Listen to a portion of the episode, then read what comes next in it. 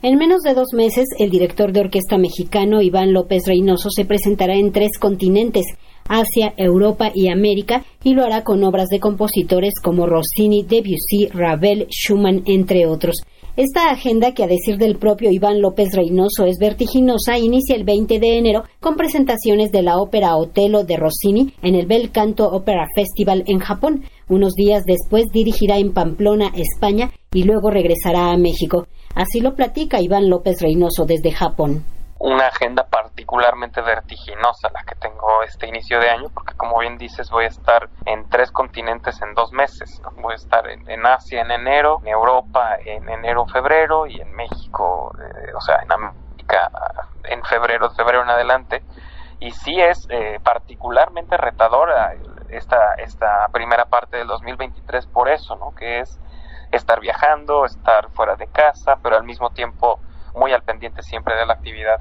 En México, a mí, como tú sabes, Vero, me gusta mucho combinar, balancear bien mis temporadas, que haya siempre repertorio vocal, repertorio sinfónico, alguna cosa cantando, música de cámara, porque a mí me gusta ser un, artista versátil, no me gusta encasillarme en una sola área, sino me gusta transitar distintos estilos y distintas eh, eh, vertientes artísticas, por así decirlo.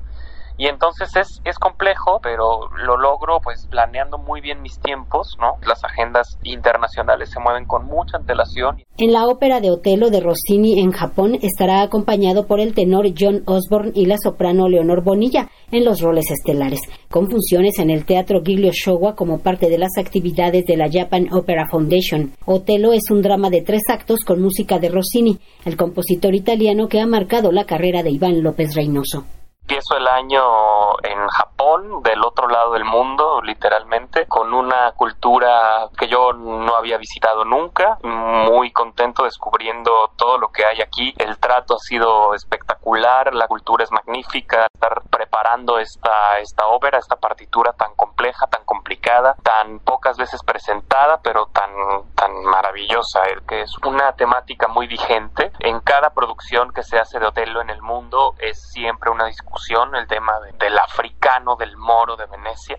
Y en esta producción no es la excepción, sin embargo, en esta producción no se va a polemizar con la temática de la raza, simplemente se da a entender que Otelo proviene de África, como lo dice el propio libreto, sin entrar en polémicas sin divisiones, pero que definitivamente encierra temáticas mucho más importantes, como lo es uno de los más famosos feminicidios de la historia, ¿no? Desdémona es víctima de Otelo es asesinada por el simple hecho de ser una mujer a la que se cree infiel, pero que no es en realidad infiel.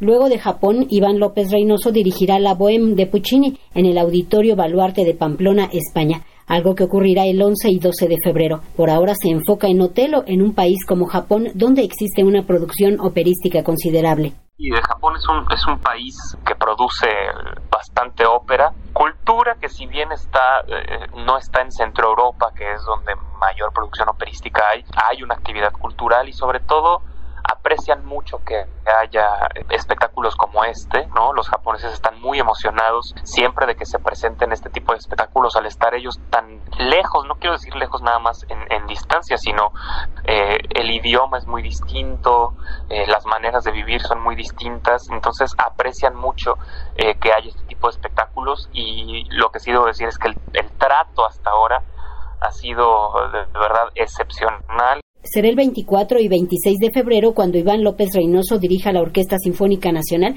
en el Palacio de Bellas Artes en la Ciudad de México. Para Radio Educación, Verónica Romero.